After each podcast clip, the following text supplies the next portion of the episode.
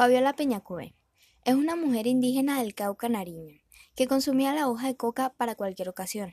Cuando empezó la universidad les dio a probar de la hoja de coca a sus compañeros, la cual les gustó mucho. Por eso Fabiola decidió empezar una mini empresa para la venta de la hoja de coca, empezando a vender aromática de coca y otras cosas que fueron creando con el crecimiento de la empresa. Sin embargo, recibió una demanda con la justificación de que estaba vendiendo la coca como una droga, con la cual ella respondió diciendo lo hago en defensa de la autonomía para que la vean como un recurso natural y cultural que puede ser usado económicamente por los indígenas. Actualmente contiene tiendas en Medellín, Bogotá y y Boyacá.